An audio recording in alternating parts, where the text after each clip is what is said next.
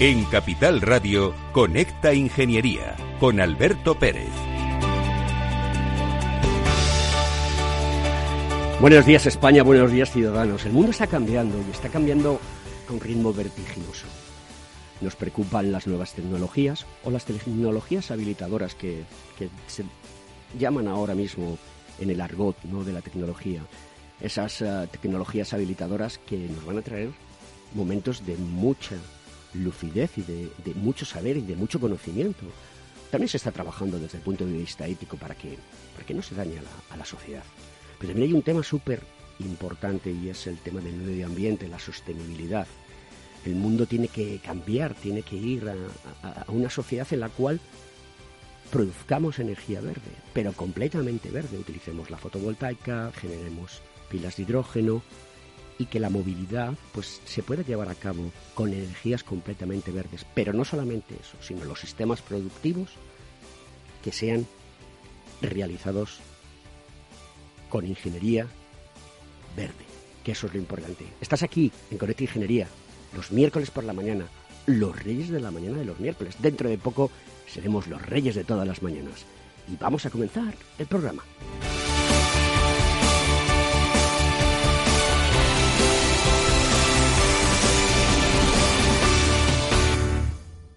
Según sondeos realizados por colegios profesionales, las licencias registran plazos de tramitación superiores a los 18 meses. Los encuestados afirman tener sentimientos de impotencia por los retrasos inaceptables y gravosos. En eCity, las licencias ya no son un problema. Gestionamos con celeridad tu licencia o declaración responsable de modo presencial o telemático. Te garantizamos trato personalizado, seguridad y solvencia. eCity es una entidad colaboradora urbanística del Ayuntamiento de Madrid con más de 10 años de experiencia. Solicita información, tu EQ de confianza, www.ecity.es. También puedes llamar al teléfono 914514499 o visitarnos. Estamos en la calle Jordán número 14 de Madrid. Acceso por el Colegio Oficial de Ingenieros Técnicos Industriales de Madrid. ¿Quieres ser empresa colaboradora del Cogitim? Gracias al convenio gratuito tendrás multitud de ventajas para tus empleados aunque no estén colegiados, tales como descuentos en formación presencial y online, acceso a proempleo para que puedas encontrar el perfil que más se adecue a tus necesidades y aparición en nuestras publicaciones y web, entre otras. Hoy más que nunca, colaboremos juntos. Puedes llamarnos al 91 448 2400. Escuchas Conecta Ingeniería con Alberto Pérez.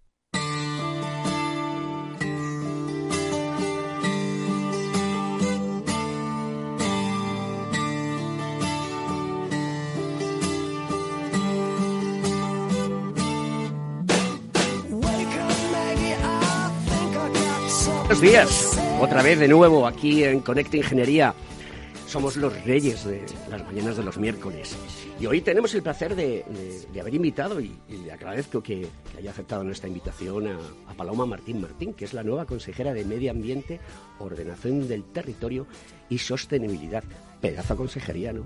Consejera. Muchas gracias, encantada de participar en vuestro programa. La verdad es que sí, es una consejería que eh, aglutina todas las actividades económicas que conforman la economía verde. Tenemos el agua, hemos sumado energía, tenemos la gestión de residuos, agricultura, ganadería, actividades económicas, eh, todas ellas relacionadas con el medio ambiente y con un importante impacto en la descarbonización y en todo lo que es la lucha contra el cambio climático.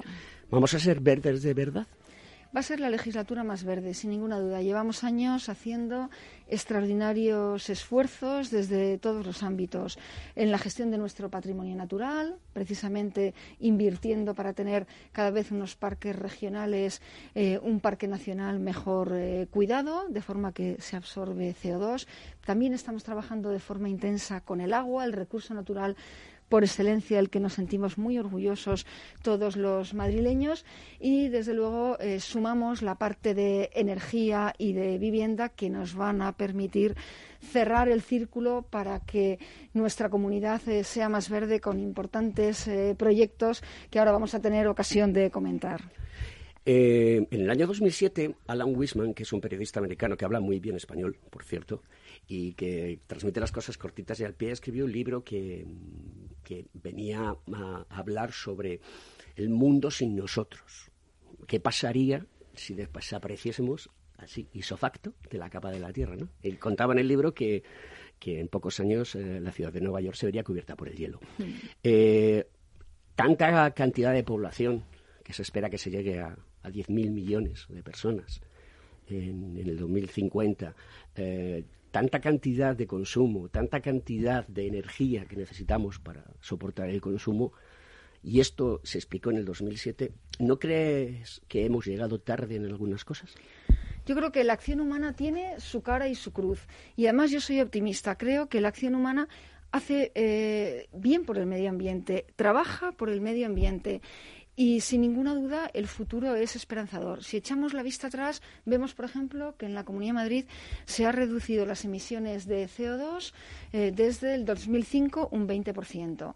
Si vamos a ver cómo están las masas forestales, vemos que no han dejado de crecer las masas forestales en los últimos años. Por lo tanto, la acción humana, pese a tener eh, ese impacto también eh, sobre nuestro medio natural, trabaja eh, sin descanso para mejorar eh, nuestro medio ambiente y eso se va notando. Tenemos eh, que saber compatibilizar el desarrollo económico con la protección del medio ambiente y ese equilibrio es el que mantiene de forma perfecta la Comunidad de Madrid. Somos una región, efectivamente, densamente poblada, 6.800.000 personas en un territorio muy pequeño y hemos conseguido ser la primera potencia económica de España y al mismo tiempo mantener el 50% de nuestro territorio protegido. Ese es el camino, ese es el modelo a seguir, el equilibrio entre el desarrollo económico y la protección de nuestro medio natural. ¿Va a ser la Comunidad de Madrid el faro verde de, de España y también de la Unión Europea?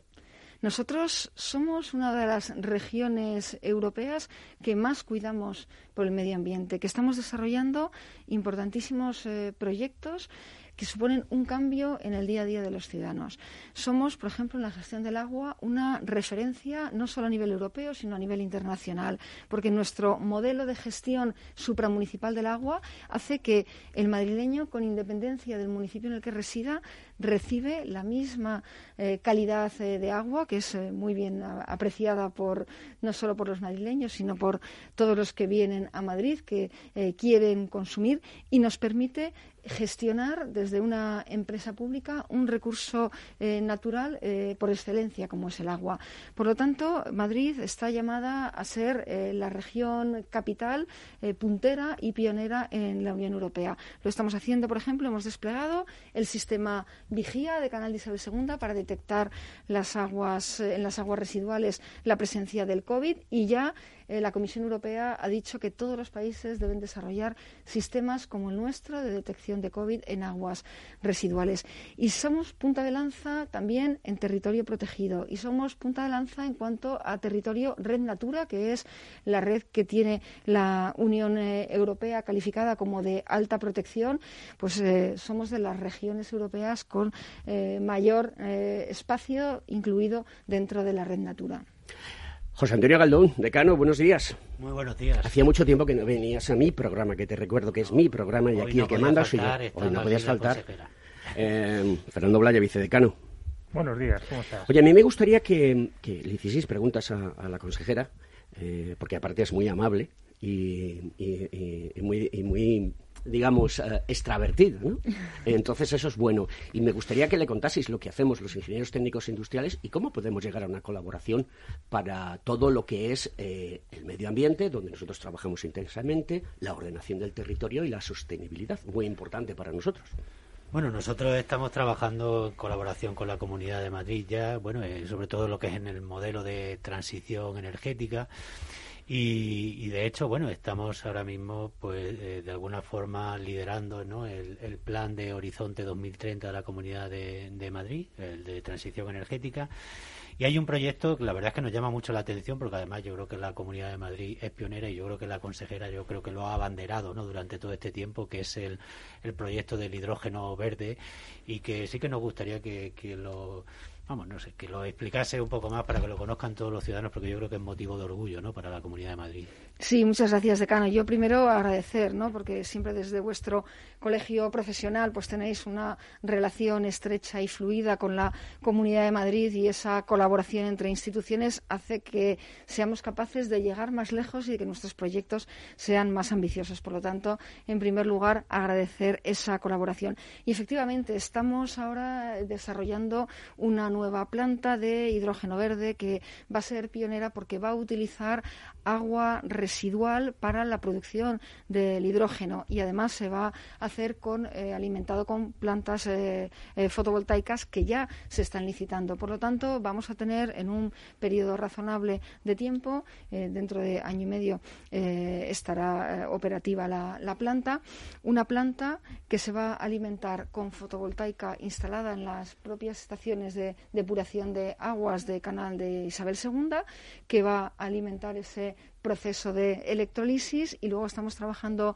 eh, también para darle uso a ese hidrógeno verde que vamos a obtener, bien inyectándolo en la red ordinaria de gas natural a través de un gasoducto que se va a construir también o bien llevándolo al sector del transporte.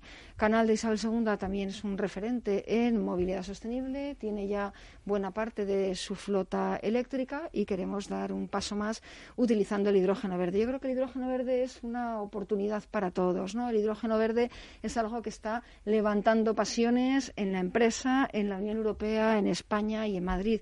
Y nosotros tenemos una apuesta clara. Yo quisiera que Fernando Blaya, nuestro vicedecano, eh, que además de todo es que es muy culebrilla. ¿Y por qué le digo esto es muy culebrilla? Porque siempre está ahí con, proposiciones que son verdaderamente interesantes. Y me gustaría que contase eh, la, la última que hemos generado los ingenieros técnicos industriales y graduados en la rama industrial aquí en el Colegio de Madrid, en la Comunidad de Madrid, porque está muy relacionado con lo que está diciendo la consejera. Nos hemos presentado con unos vehículos, algunos de ellos de combustión pura y dura, y otros eléctricos. La próxima vez que hagamos el evento que hemos realizado. ¿Tendremos hidrógeno, Fernando? Pues te comento, consejera. Nosotros, pues como sabes, el mundo de la industria y la energía siempre ha ido vinculado. De ahí nuestra colaboración con, con, la parte del medio ambiente, con la, parte que llevas. Pero nosotros hemos apoyado siempre el talento, desarrollar pues esa, ese potencial que hace que al final las inversiones se queden y que se desarrolle todo con, con tecnología propia, que es lo que al final genera ese modelo que todos buscamos, que es como un modelo que tienen algunos como Estados Unidos, pero apoyamos desde nuestras escuelas y desde los niños la, la, profesión de ingeniero. Pues ahí estamos apoyando, un, además vinculado a proyectos de motor, todas las, en las universidades, pues el desarrollo de, proyectos competitivos. Y ahí pues hemos, hemos detectado que muchas universidades su modelo de excelencia lo están aplicando en actividad del motor, en desarrollo de tecnología.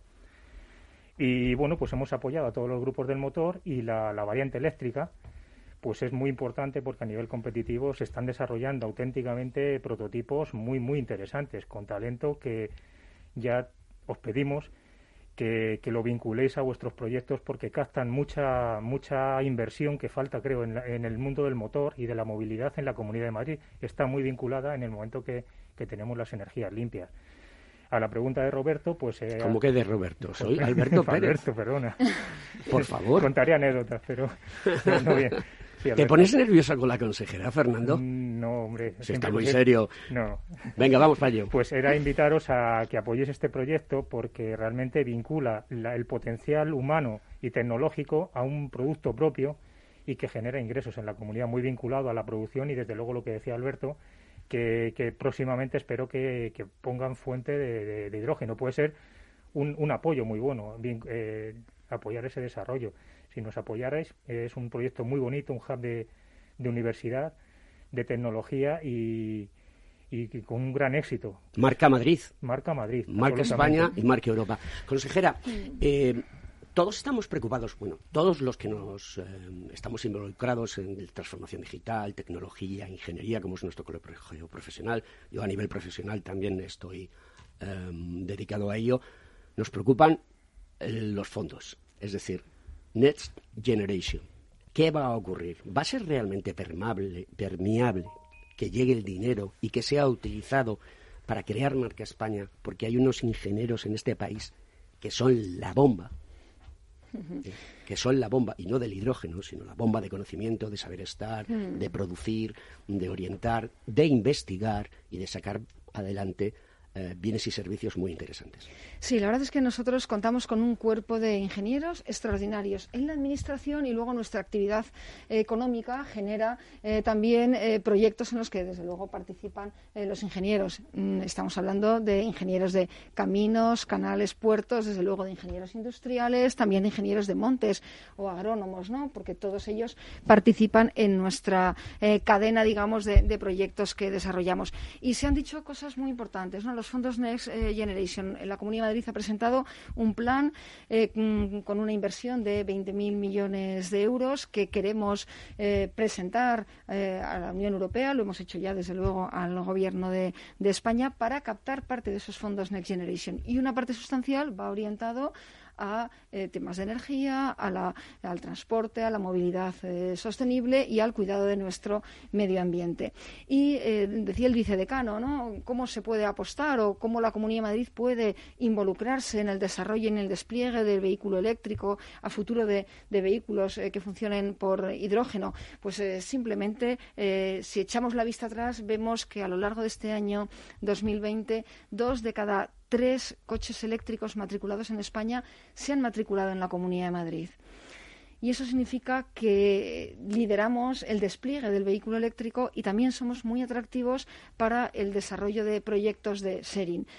¿Por qué? Pues porque tenemos una mente abierta, porque la colaboración público-privada para nosotros es esencial, porque ofrecemos confianza a las empresas, a los inversores, porque tenemos impuestos bajos y porque además estamos trabajando para flexibilizar eh, la normativa.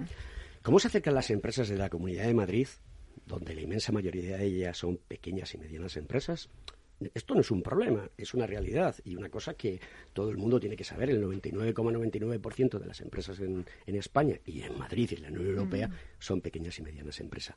Pero ¿cómo se tienen que acercar las empresas a la consejería para que la consejería les ayude y que puedan tener inversión para poder desarrollar? Sí, las eh, pequeñas y medianas empresas tienen eh, distintos canales de aproximación directamente, contactando con nosotros. Nosotros recibimos cada semana muchas empresas que quieren desarrollar proyectos en la Comunidad de Madrid ligadas a nuestras materias, vinculadas al cuidado del medio ambiente y también a través de sus órganos. ¿no? Tienen CEIM en la Comunidad eh, de Madrid que puede canalizar todas las sensibilidades y todas las peticiones de las pequeñas y medianas empresas. Claro que sí, pero siempre tendrán las puertas abiertas de la Comunidad de Madrid. Y además hemos desarrollado una iniciativa muy interesante, que es una ventanilla única contra la hiperregulación, para que precisamente esas empresas que se encuentran en su relación con la Administración con algunas trabas nos comuniquen qué trabas han encontrado, qué reformas creen que son necesarias emprender para que nosotros hagamos la valoración, lo analicemos y tomemos las decisiones. Una de las eh, cuestiones que nosotros en nuestro programa planteamos, eh, casi son 80.000 ingenieros técnicos industriales los que hay en España. Eh, el decano, aparte de ser decano de, de nuestro colegio profesional, también es el presidente del Consejo General de Ingenieros Técnicos Industriales de España. Es la formación. Para nosotros es vital y fundamental. Pero tenemos el miedo que ocurra como ha ocurrido en otras ocasiones. Y es que el dinero en la formación se diluya con mala formación. El gap que hay a nivel tecnológico en tecnologías como el hidrógeno, como la fotovoltaica, como la inteligencia artificial, como el blockchain, la ciberseguridad, etcétera, etcétera, es muy grande y se necesitan expertos para poder acometer trabajos que hoy, hoy a día 7 eh, de julio, eh, nos vamos a encontrar con que eh, dentro de un año se habrán inventado. Y esto va a ocurrir. ¿Cuál es eh, la profundidad por parte de la Consejería para reducir este gap que tanto es tan importante es para nuestra nación?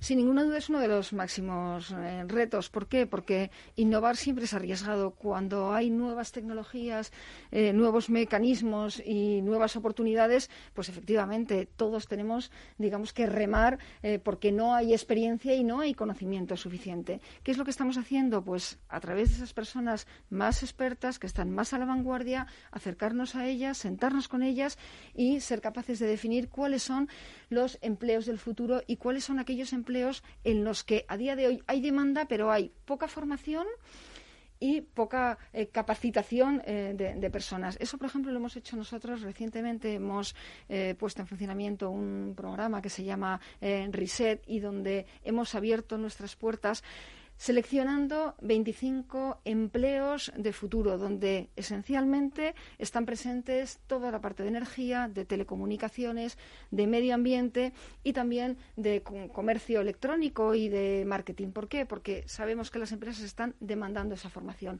¿Y qué hemos hecho? Ha sido abrirles nuestras puertas y ofrecérsela. Sí, bueno, y, la verdad es que todas las medidas que, estamos oyendo son las que realmente esperamos, ¿no? Y las que estamos trabajando eh, nosotros siempre en colaboración con la Administración.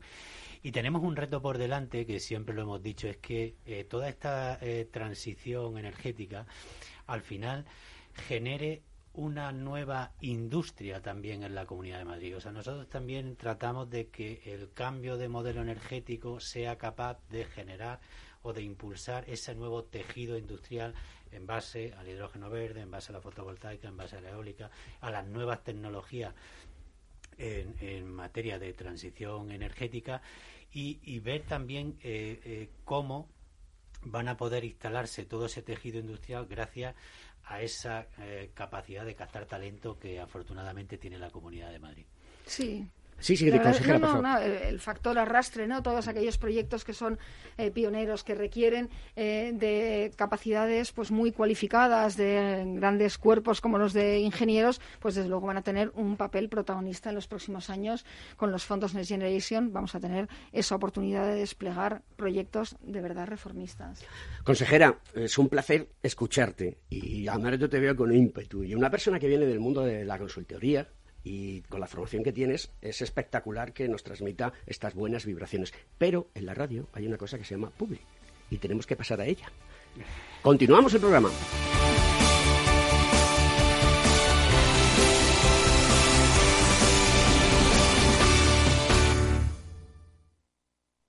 Hay ocasiones en las que más es menos. Y eso es bueno. Cuanta más gente está de vacaciones, menos tarde en aparcar.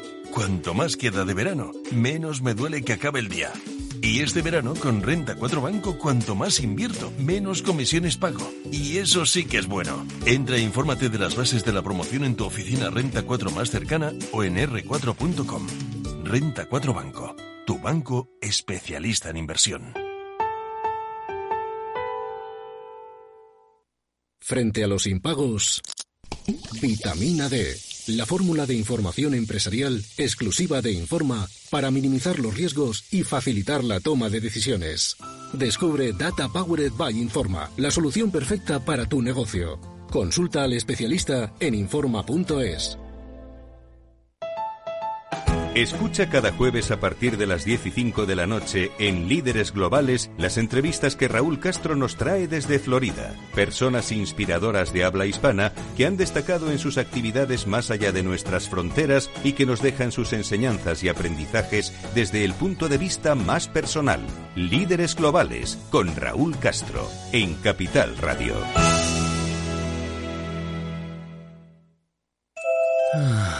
Así de relajado te quedas cuando reservas todos los uniformes de tus hijos en el corte inglés y te olvidas hasta tu vuelta. Además, te damos un 10% de regalo para tus futuras compras hasta el 30 de septiembre en todo. Tus compras en el corte inglés, en tienda, web y app. Si estás pensando en comprar una casa, entra en cuchabank.es y accede a nuestra oferta hipotecaria. Cuchabank banco de tu nueva casa. Tu radio en Madrid 105.7, Capital Radio. Memorízalo en tu coche. Esto te estás perdiendo si no escuchas a Rocío Arbiza en Mercado Abierto. Xavier Puig, profesor de finanzas en la Universidad Pompeu Fabra. Hasta es de mala educación preguntar eh, cosas de dinero. Yo recuerdo en países anglosajones que a veces es lo primero que te preguntan, ¿no? Eh, ¿Cuánto cobras? y para nosotros nos parece impúdico. Mercado Abierto con Rocío Arbiza. Si eres emprendedor, empresario o autónomo, en negocios de carne y hueso encontrarás todas las claves para hacer crecer tu negocio. Cada miércoles de 1 a 2 de la tarde en Capital Radio, con Mariló Sánchez Fuentes. Capital Radio. Siente la economía.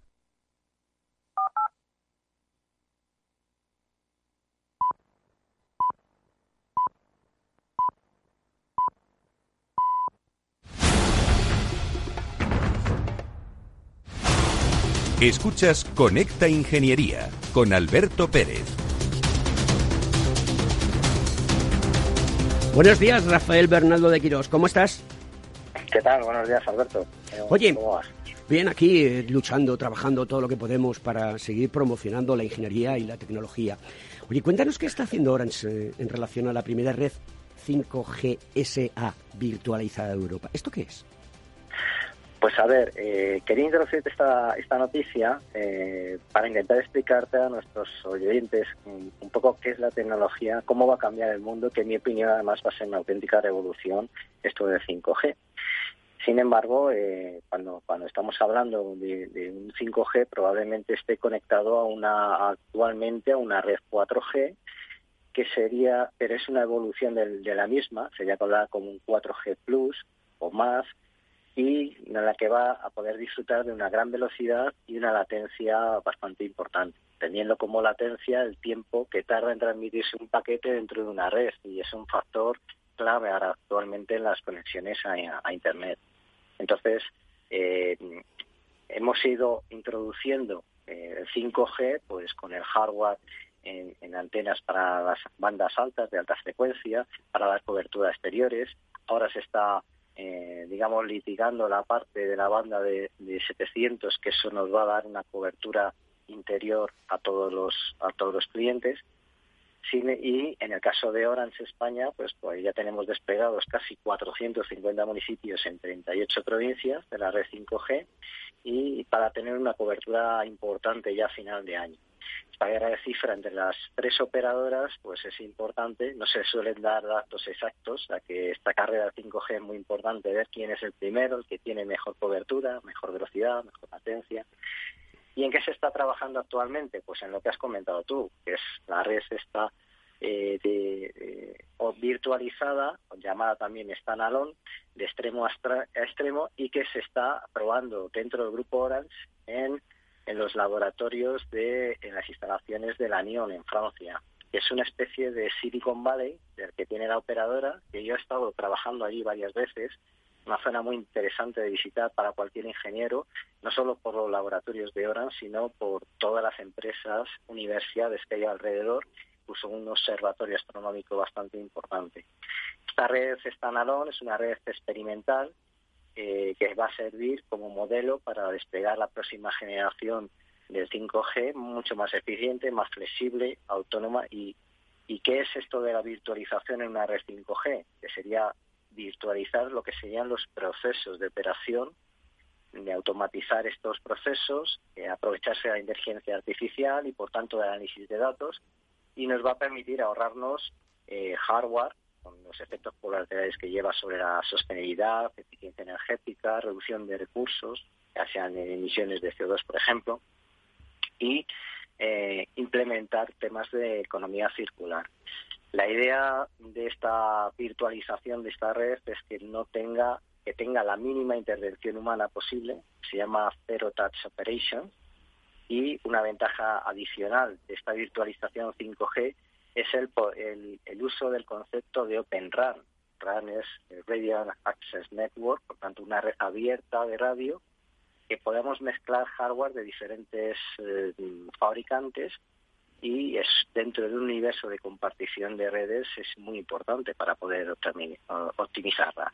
Oye, una pregunta que te quiero realizar yo en relación al hardware. ¿Eso implica que todas las compañías que se dedican al mundo de la radio y la tecnología móvil y, demás van a tener que dejar sus equipos abiertos? O sea, es decir, un open source, ¿es lo que quieres decirnos?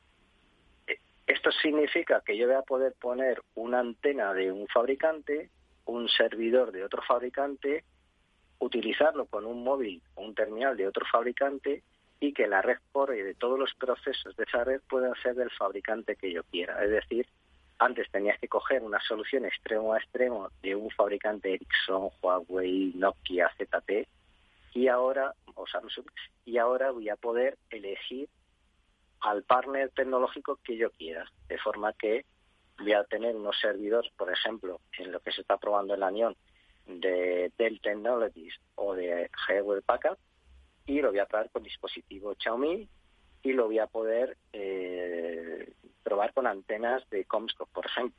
O sea, es, eh, voy a poder utilizar el vendor que me dé la gana y voy a poder eh, ser compatibilizar todos los equipos.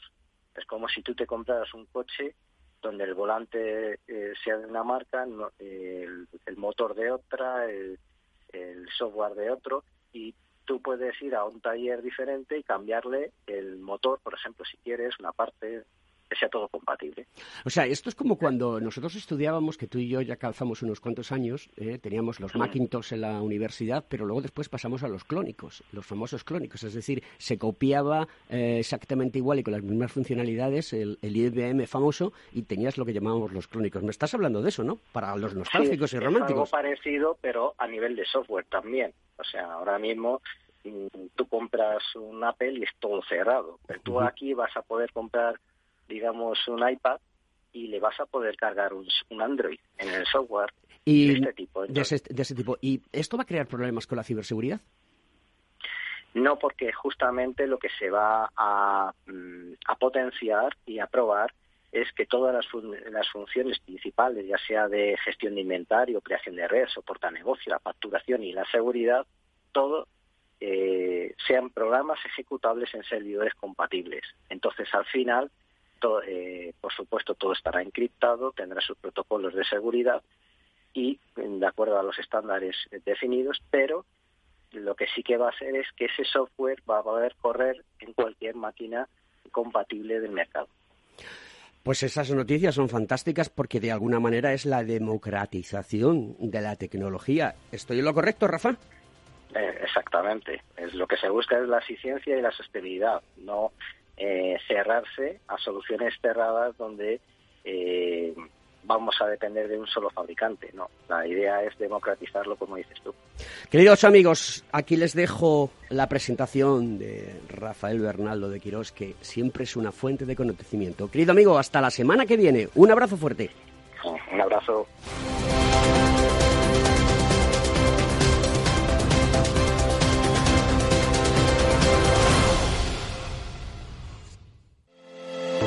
¿Acabas de montar un negocio y te gustaría protegerlo de posibles intrusiones no deseadas? ¿Necesitas asesoramiento respecto a los sistemas de protección contra incendios que la legislación obliga a instalar en tu empresa? ¿Ya tienes sistemas de seguridad o de PCI en tus instalaciones pero buscas un mantenedor para los mismos? No te preocupes, en Grupo Eurofesa damos solución a todas estas cuestiones. Ingeniería, instalación y mantenimiento son los servicios que ofrecemos para proporcionar a nuestros clientes soluciones integrales de cara a proteger bienes y personas en materia de protección contra incendios y seguridad Detección de humos y gases, extinción automática y manual, control de accesos, videovigilancia y sistemas antiintrusión. Todo lo que necesitas en una única empresa.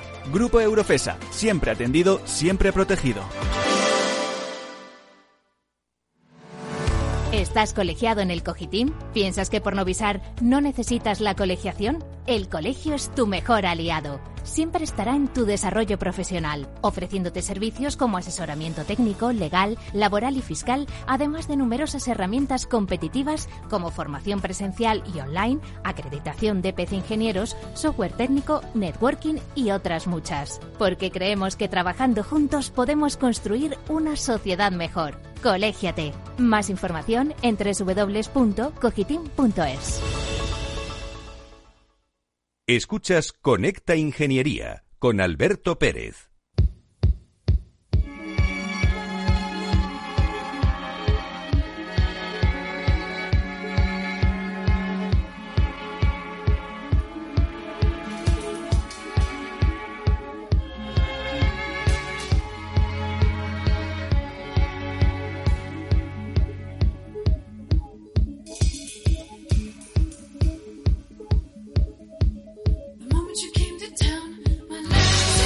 Nuestro destino es lo que dice la canción de Prince, una de las canciones eh, poco conocidas que, enlaza directamente con otra que se llama Roadhouse Garden y que era de, de, Purple Rain en el año 83, si no recuerdo mal, fue cuando salió.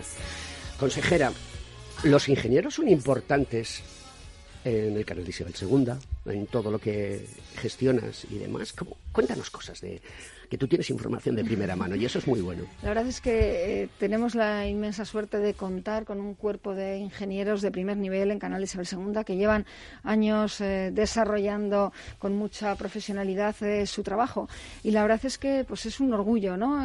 que una empresa pública de este nivel tenga esa capacidad de hacer obras tan grande como la que por ejemplo estamos acometiendo en este momento para la renovación de 3.000 kilómetros de tuberías en la comunidad Comunidad de Madrid, que va a ser la mayor obra pública que se va a hacer y que va a llegar a 163 municipios de nuestra comunidad. Una obra de primer nivel, hemos licitado ya los 1.200 primeros kilómetros, se van a adjudicar próximamente con una inversión de 600 millones de euros. Eso es muy importante a la hora de, tener personas muy preparadas, tanto de manera directa desde el canal, pero también de manera indirecta, ¿no? ¿No crees que va a haber algún problema con las personas en construcción? Porque están diciendo las noticias, y lo decimos muchas veces aquí en Capital Radio, en Conecta Ingeniería, aquí que somos los reyes de la mañana de los miércoles, que eh, falta personal también en el mundo de la construcción. ¿Esto lo tenéis previsto? ¿Puede ser un hándicap? Hmm. ¿cómo, vamos a solucionar estos problemas? Porque son los que realmente al final acaban eh, parando y retrasando proyectos hmm. magníficos. Sí, las empresas eh, españolas, que son también empresas de, primer nivel, nos garantizan y nos aseguran a través de los contratos administrativos que, que tienen las personas disponibles para empezar a trabajar. Por lo tanto, nosotros desarrollaremos este plan que se llama Plan Red con todas las garantías y para que vean un poco el volumen ¿no? del impacto que tiene en el empleo para realizar esta obra y esta, eh, este cambio de los 3.000 kilómetros de, tuberías, trabajarán en ello 15.000 personas a lo largo de estos años de aquí a 2030. Por lo tanto, entre esos trabajadores están los que van a dirigir los proyectos, que son eh, grandes ingenieros. Fernando, te veo ahí tomar notas. Eh, estás escribiente hoy. Sí. ¿Qué le pedirías a la consejera si tuvieses oportunidad de estar con ella. Y como estás, pídele por esa boquita. Pues yo estaba, estaba notando porque las, las áreas que dependen de, de, ella, pues es agricultura, medio ambiente, industria, industria la parte energética, la movilidad, el agua, la energía. Eh, tenemos por delante un proyecto a dos años. Has comentado algún proyecto que va a demandar ingeniería, proyectos modelo, pero ¿Cómo se puede conjugar la ecología con la seguridad de suministro en la que bueno, el, gobierno estos años anteriores ha tenido especial cuidado porque eh, de eso depende el, progreso, vamos, el desarrollo? Eh, la seguridad de suministro, el coste y la energía verde. No sé, mm, coméntanos un poquito y si pudieras también algún proyecto más que, que queráis sacar en dos años, que en principio es un horizonte que hay que marcarse pues que nos, nos marques un poquito porque este programa hace pedagogía de, de lo que es la, ingeniería. Entonces, pues también adelantarnos un poquito qué líneas nos van a marcar para que las personas, los oyentes, sepan eh, qué, pues, pues que algo que les tramita este programa, este programa con utilidad.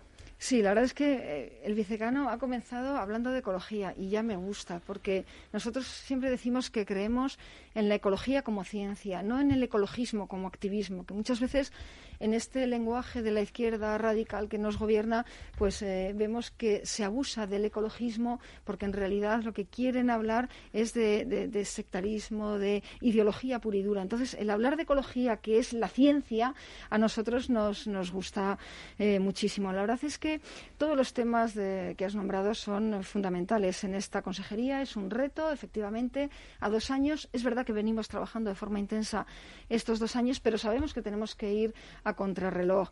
Estamos viendo eh, que hay dificultades, ¿no? Dificultades asociadas al coste eh, de la luz y del gas. Vemos que desde que la ministra eh, Rivera lleva transición ecológica se ha incrementado el precio de la luz un 43%. Ahora hemos visto esta semana que el gas se va a disparar y va a llegar también a máximos de los últimos tiempos. Pues bien, en contraposición a ese modelo, nosotros lo que ofrecemos es un agua recurso natural que gestiona la Comunidad de Madrid, eh, que lleva eh, con su precio eh, congelado durante los últimos años. Y no solo eso, sino que con motivo del COVID y de la pandemia lo que hemos hecho ha sido ampliar las bonificaciones sociales hasta superar los 8 millones de euros de bonificaciones sociales en este año. Lo hemos incrementado respecto a un año ordinario en 5 millones y medio de euros. Y esa es la diferencia. Cuando uno gestiona, gestiona con eficacia y gestiona con cabeza, pues es capaz de tomar decisiones que impactan positivamente en la vida de los ciudadanos cuando uno está en la demagogia y en el debate político permanente, pues efectivamente sube el precio de la luz, sube eh, el precio del gas eh, a los ciudadanos. Y los que más sufren y los que más impactan son precisamente las clases medias con menor poder adquisitivo porque no pueden dejar de poner la lavadora, no pueden dejar de encender la luz cuando llegan a, a sus casas. Y esos son los dos modelos que nosotros eh, queremos contraponer, ¿no? El del gobierno de Sánchez que hace la vida más complicada a la gente y el modelo de Isabel Díaz Ayuso, que ofrece cada vez mayores espacios de libertad para las personas y mayores oportunidades de crecimiento para todos. Decano, que te veo pensativo. No, no, no, sí, la verdad es que estaba un poco analizando realmente ¿no? las palabras de la consejera y sobre todo, bueno, en un aspecto que nos preocupa muchísimo a todos, sobre todo para, la, para el desarrollo normal de la economía y es precisamente esa enorme no factura energética que para muchas empresas se está convirtiendo ahora mismo en un en un hándicap para su propia, yo diría un lastre. para su propia competitividad no y yo creo que que esto es algo y viene sumándose además. Y esta mañana venía escuchando también en en la radio, bueno, pues la, la, la, deficiencia ¿no? Que, estamos teniendo ya, estamos sufriendo aquí en España, bueno, y en todos los países del mundo, en, diferentes materias primas, y un aspecto muy preocupante, el de los microchips, ¿no? Que nos está parando un poco la producción, sobre todo en el tema de, automóviles, de la automoción, que aquí también la Comunidad de Madrid tiene un, un, es un motor, un motor importante, ¿no? También en, en, el tema de la automoción, y creo que, que hacen falta otro tipo de, de políticas como estaba comentando la consejera, que precisamente pues permitan el que eh, se puedan eliminar todas esas trabas burocráticas ¿no? que, en las que, cuales siempre estamos también trabajando en colaboración con la Comunidad de Madrid y en la cual pues yo creo que los ingenieros y los colegios profesionales en general no tenemos una, una relación y por eso la, mi pregunta venía en el, en el sentido ¿cómo crees que pueden colaborar eh, los colegios profesionales como corporaciones de derecho público, ¿no? en, este caso ligadas a la, a la administración, con la propia administración para tratar de agilizar pues, todo este mm, trámite de, sobre todo de cuestiones de licencia, para que se puedan incorporar rápidamente todo lo que son las propias actividades y al mismo tiempo, por supuesto, que exista esa seguridad sobre el medio ambiente que yo creo que también nos preocupa a todos, no solo a los técnicos, a la Comunidad de Madrid, sino también a los técnicos. Bueno, yo creo que los colegios profesionales eh, venís desarrollando vuestra tarea de forma excepcional en colaboración con las administraciones públicas y los cauces eh, pues están eh, abiertos. Sabemos que la relación es constante. Yo creo que ahora vamos a tener dos oportunidades muy singulares. La primera de ellas es con esta ventanilla ¿no? contra la hiperregulación, porque a vosotros sí que os llegan de vuestros asociados, de vuestros colegiados, la necesidad de reformas administrativas. Y hemos empezado ya hacer algunas, hemos suprimido algunas licencias urbanísticas y las hemos sustituido por declaraciones responsables, por ejemplo, para las licencias de, primera ocupación y vamos a seguir implementando reformas que flexibilicen. Y, en segundo lugar, eh, vamos a tramitar la ley de mercado abierto que va a suponer un avance para todos los que ejercen su profesión, porque las eh, licencias que se den en otras comunidades autónomas y que se den en Madrid van a poder operar indistintamente en unas u otras comunidades autónomas. Y eso también es un avance, porque en este Estado autonómico de 17 comunidades autónomas muchas veces es una carga adicional eh, ¿no? para el emprendedor, para el autónomo, para el empresario, para los ingenieros, el tener que sacar autorizaciones allá eh, donde vayan a ejercer su labor en distintas comunidades autónomas. Y lo que queremos es, a través de esta ley de mercado abierto, que sirvan para todas las regiones. Una de las cosas que a mí más me preocupa, y cuando digo a mí más me preocupa, no es que hable por mí solo, sino porque también hay muchas personas detrás que piensan lo mismo, y desde nuestro colegio profesional igual, es eh, la marca España, la marca Madrid. Mm, en la Unión Europea hay una legislación de los contratos públicos donde puede participar, participar cualquier empresa europea en ello. ¿Por qué tenemos que comprar? Es una pregunta. ¿Por qué tenemos que comprar a los países asiáticos, a China, productos que nosotros podemos hacer aquí. Hay posibilidades de, de poder limitar en cierto tipo de licitaciones que se traigan productos de fuera cuando aquí en Europa y en España y en Madrid se hacen de maravilla y de rechupete? Hmm. Aquí hay dos, dos cuestiones importantes. Primero, nosotros eh, somos liberales y creemos que cada uno debe comprar eh, allá donde quiera, eh, donde pueda y donde le interese. Es decir, nosotros no abogamos por el intervencionismo ni por cerrar fronteras, porque es muy difícil poner puertas al campo. Bien, dicho esto, sí quiero sumar un poco la línea de lo que tú apuntabas. Es importante que aquello que venga aquí tenga al menos la misma calidad y la misma seguridad que lo que se fabrica aquí. Y eso lo vemos eh, muy claramente en el sector primario.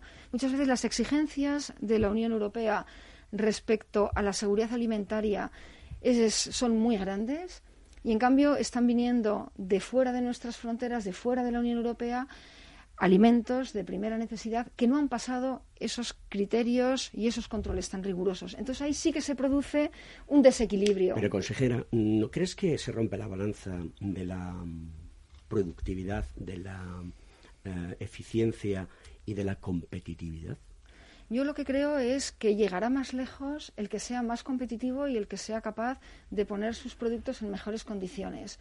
Y en un mercado global como eh, en el que estamos eh, viviendo en, este siglo, no podemos eh, evitar o no debemos, o sea, es, por, conceptualmente, no podemos poner trabas para que vengan los inversores de donde vengan, vengan los productos, las materias primas de donde vengan. Lo que tenemos que garantizar es que lo que llegue tenga el suficiente nivel de exigencia, la misma calidad y los mismos requisitos que exigimos a los que producen dentro.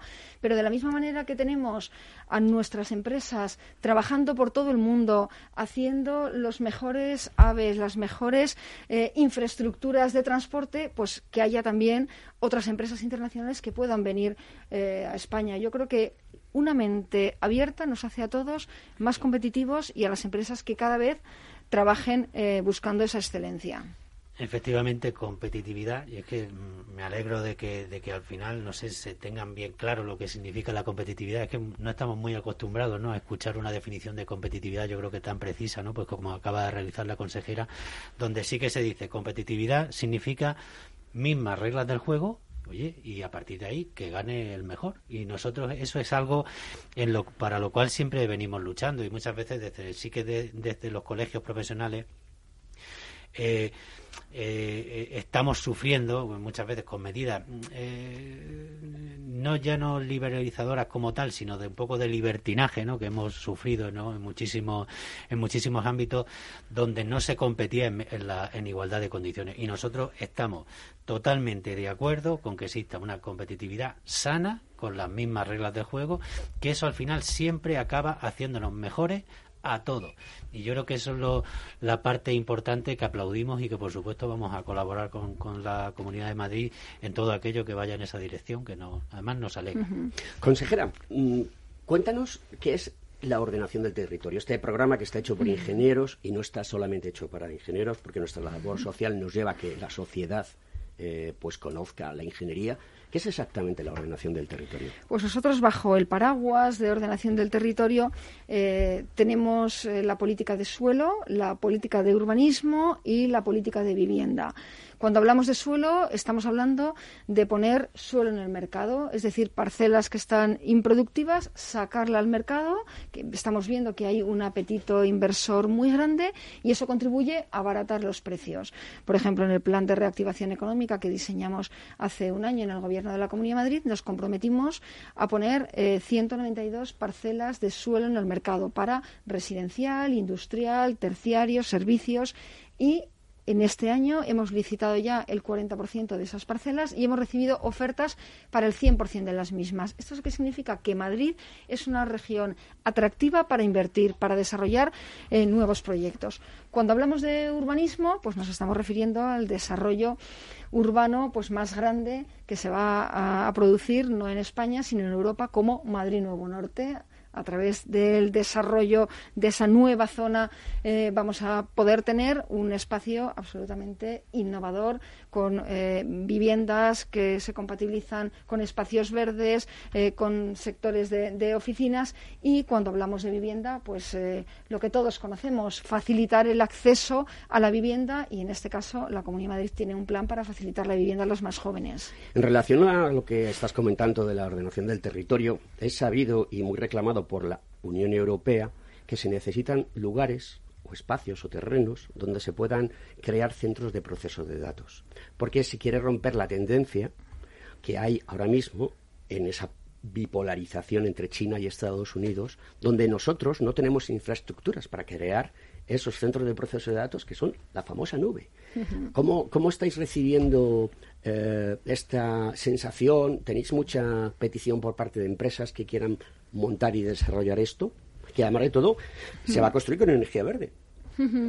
Sí, la verdad es que los data centers, bueno, pues están en estos momentos hay mm, algunas iniciativas eh, todavía incipientes y se acercan a la Comunidad de Madrid, pues para contarnos o bien que necesitan eh, suelo o bien que necesitan iniciar los procedimientos para las autorizaciones eh, correspondientes. Y sí que hay apetito, hay grandísimas empresas internacionales que están pensando en montar data center en la Comunidad de Madrid. Mira, yo, yo quería, en el proyecto que, está ahora en marcha en Madrid, es indiscutible que es un proyecto abierto, porque eso se reconoce, que es competitivo, nos caracteriza por eso, solidario, porque aquí se produce, además tenemos una, una característica muy solidaria, al menos con el resto del país, pero para eso hace falta profesionales, como has dicho a lo primero. Los colegios profesionales era una, pues una, algo que te, pues te lanzo el guante, eh, se nos relaciona pues con unas labores que hemos tenido en el, pues en el pasado, que las mantenemos pero tenemos que, asegurar que nosotros también nos transformamos.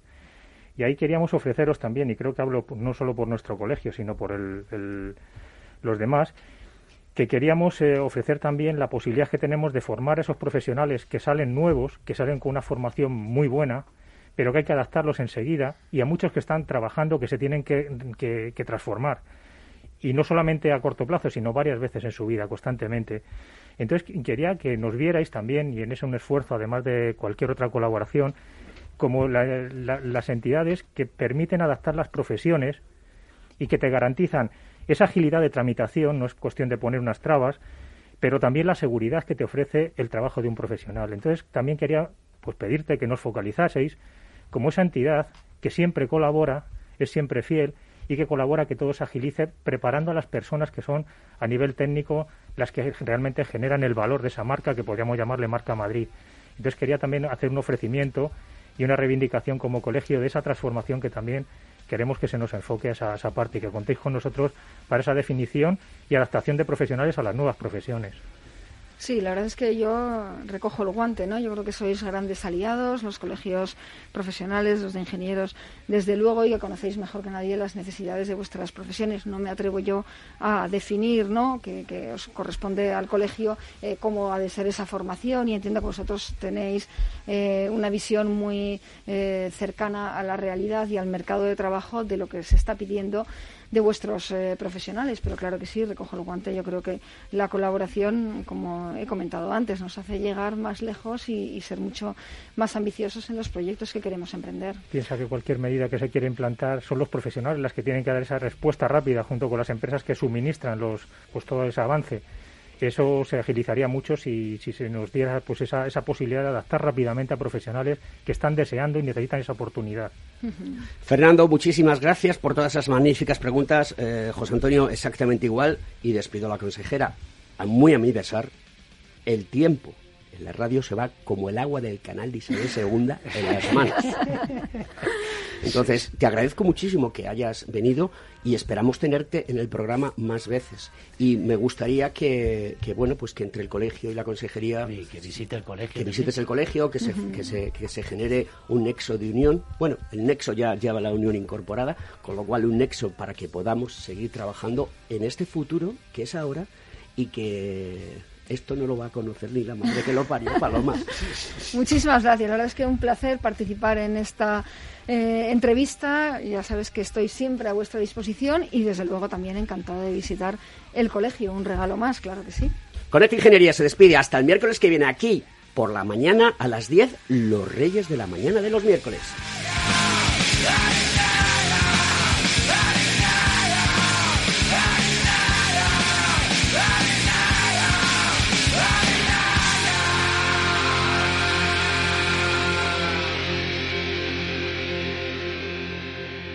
Conecta Ingeniería con Alberto Pérez. 15 años con personas y empresas dan para muchas opiniones, reflexiones y conocimientos de recursos humanos. Escucha el Foro de los Recursos Humanos todos los lunes a las 12 del mediodía en Capital Radio, un punto de encuentro de excepción con personas y empresas, con Francisco García Cabello.